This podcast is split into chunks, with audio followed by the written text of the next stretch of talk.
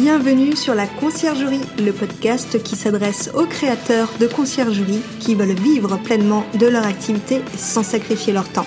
Je suis votre hôte Vanessa Guérin et chaque semaine, venez discuter management, organisation et évolution avec une créatrice de conciergerie comme vous. Bonne écoute Bonjour et bienvenue dans l'épisode numéro 3 du podcast La Conciergerie. Dans cet épisode, nous allons parler des avantages et des inconvénients de travailler avec des auto-entrepreneurs, des entreprises de ménage ou bien, s'il faut, salariés. Mais avant de commencer, si vous appréciez le sujet et le podcast, je vous invite à vous abonner, à mettre une note 5 étoiles et un commentaire. Cela m'aide beaucoup à faire connaître le podcast. Merci à vous.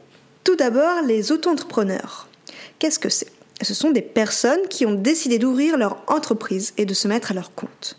Ils travaillent en général seuls ou ont peu de charges financières et administratives, ce qui rend ce statut attractif. Ça, vous le savez, mais alors est-ce intéressant pour une conciergerie? Les principaux avantages de recourir à des auto-entrepreneurs pour le ménage sont la gestion du planning qui est souple, pas d'engagement si l'on souhaite arrêter de travailler avec. Et la fiche de poste peut être adaptée au process de sa conciergerie avec par exemple la gestion du nom. Qui dit avantage dit aussi inconvénient, qui sont que l'auto-entrepreneur n'est pas exclusif à la conciergerie et peut donc refuser certaines missions. Le deuxième inconvénient, c'est qu'il n'y a qu'une seule personne, donc s'il est malade, absent ou autre, il n'y a pas de recours ou trouver du personnel de ménage en auto-entreprise. Dans un premier temps, vous pouvez commencer sur Facebook dans les groupes locaux et mettre une petite annonce. Deuxièmement, sur le bon coin en postant une annonce tout simplement. Et troisièmement, par le bouche à oreille, par les petites annonces. Les sociétés de ménage. Vous pouvez opter pour un partenariat avec une société de ménage locale. Voici les avantages. Premièrement, ils ont plusieurs employés, ce qui est intéressant pour les grandes villas et surtout en cas d'arrêt maladie, l'employé est remplacé par la société de ménage. Vous signez un contrat avec un engagement sur plusieurs critères qui seront honorés. Les inconvénients cette fois, c'est que c'est souvent assez cher. Certaines sociétés de ménage ne veulent pas travailler non plus avec les conciergeries et les gîtes en général. Les exigences en termes de ménage ne sont pas toujours à la hauteur d'une conciergerie, comme elles ne font pas toujours les lits par exemple. Et les plannings sont assez stricts, il faut pouvoir s'adapter. Où les trouver? Eh bien tout simplement sur Google en tapant société de ménage, ou bien quand vous vous promenez en ville, que vous voyez leur publicité sur leur utilitaire, c'est euh, ce que je fais en général. La troisième option est de prendre un salarié.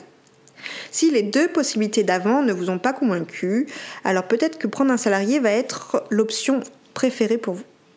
Voici d'abord les avantages.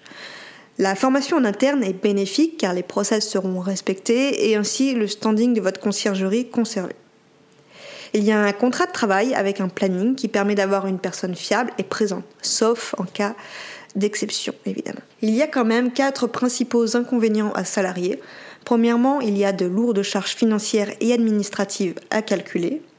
Deuxièmement, vous êtes bloqué sur le nombre d'heures et la législation du travail auquel il faut faire attention. Et troisièmement, il faut un nombre suffisant de logements pour avoir toute l'année assez de travail à donner. Et dernièrement, la rupture d'un contrat n'est pas chose facile, il faut donc bien choisir la personne que vous allez recruter.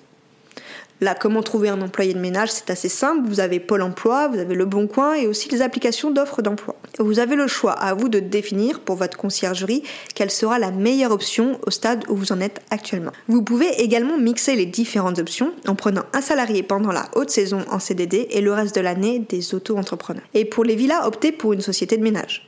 C'est personnellement ce que j'ai choisi pour Vignon. Cet épisode est terminé pour aujourd'hui. Merci de l'avoir écouté. Si ce n'est pas déjà fait, je vous invite à vous abonner au podcast, à mettre une note 5 étoiles si l'épisode vous a plu et me dire en commentaire ce que vous avez choisi comme option pour votre conciergerie. Je vous dis au prochain épisode. Ciao ciao